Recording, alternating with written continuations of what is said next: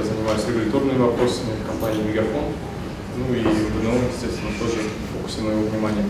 Хотел с вами обсудить сегодня, на самом деле, проблему больше, э, обсудить с вами ее, может быть, найти какое-то совместное решение, предложить, по крайней мере, свое видение.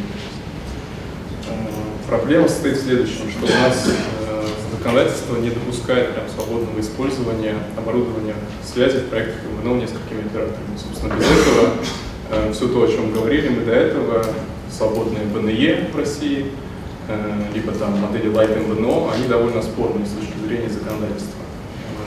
Э, реализации, ну и вообще возможности. Э, как сейчас вообще устроено регулирование? Про это тоже много говорили. На самом деле существует всего два приказа Министерства связи. Одно 2008 года, другое 2011 года. Приказ 2008 года он состоит из трех пунктов. Он говорит о том, что МВНО оператор – это тот оператор, который не имеет радиочастот, но который может использовать при этом инфраструктуру радиодоступа другого оператора, ну, по этой модели виртуального оператора связи.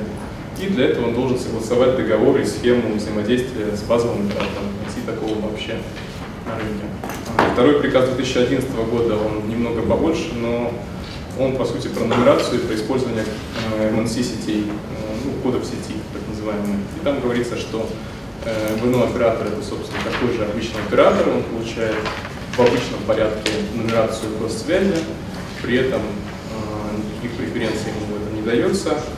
И, соответственно, все остальное регулирование для МВНО оператора, оно такое же, как и для базовых операторов. То есть, по сути, МВНО оператор должен иметь все свое, кроме выделенных радиочастот для КРЧ и инфраструктуры радиодоступа, соответственно, там направления.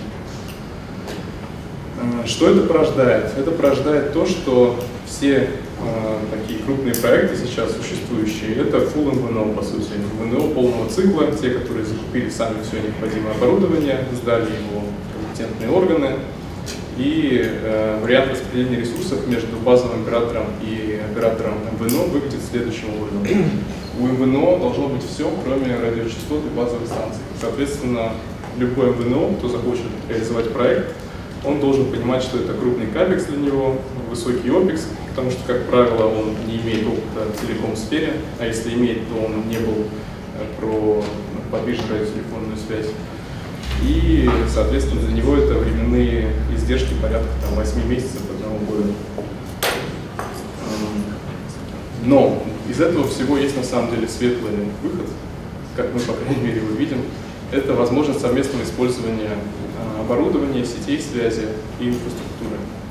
Собственно, э, законодательство у нас уже сейчас говорит, в общем, про совместное использование оборудования. Это э, есть специальные приказы про базовые станции и трансляторы сети, есть общее постановление правительства 161, которое говорит, что да, можно использовать инфраструктуру связи совместно, надо только разграничить зоны ответственности.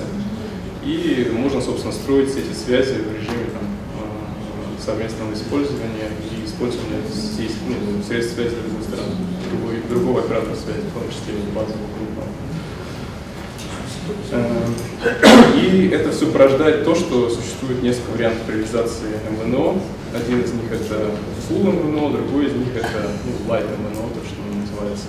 Э, то есть э, первый вариант это не использовать совместные ресурсы, закупать все свое, сдавать сеть и так далее. Второй вариант – это использовать какие-то части инфраструктуры совместно, может быть, даже и все.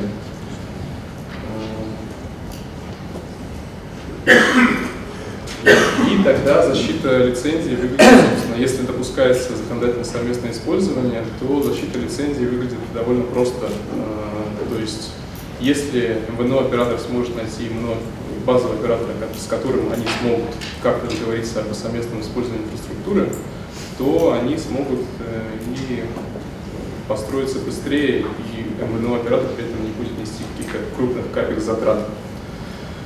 Э, но в этом всем есть, конечно же, проблемные вопросы, даже в существующем законодательстве, несмотря на то, что показал, что есть общие э,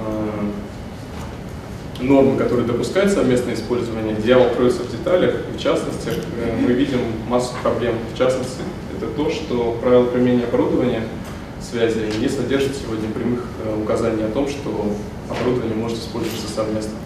Это все порождает соответствующие проблемы там, при сдаче сети, при построении сети и так далее.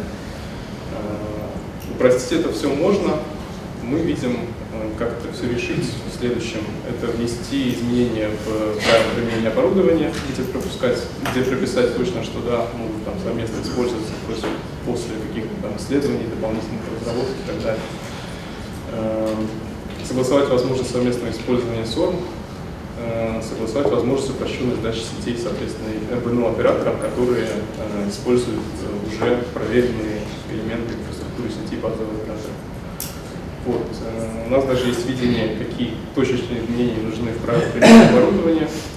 Это правило применения оборудования коммутаторов для пакетной сети передачи данных в сетях LTE 4G и правила автоматизированной системы расчетов. Ну, биллинг э, здесь использую, чтобы всем было понятнее, но биллинг немного шире. Мы говорим только про автоматизированную систему расчетов. Ну и согласование с компетентными органами возможности совместного использования СОР. А тут чей приказ И, и кто согласует? Приказ Минкомсвязи, конечно, но согласующие органы, понятно, это все.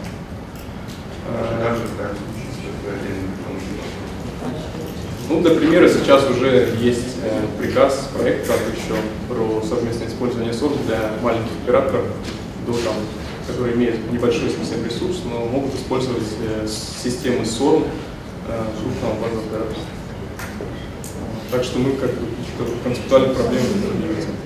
Ну и, соответственно, свободное совместное использование дает качественное развитие МВНО в России, как мы это видим.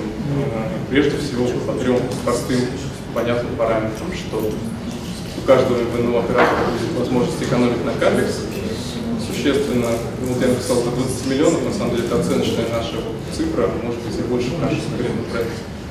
Uh, ускоряется запуск, запуск до там, порядка трех месяцев с там, 6, 8, 12.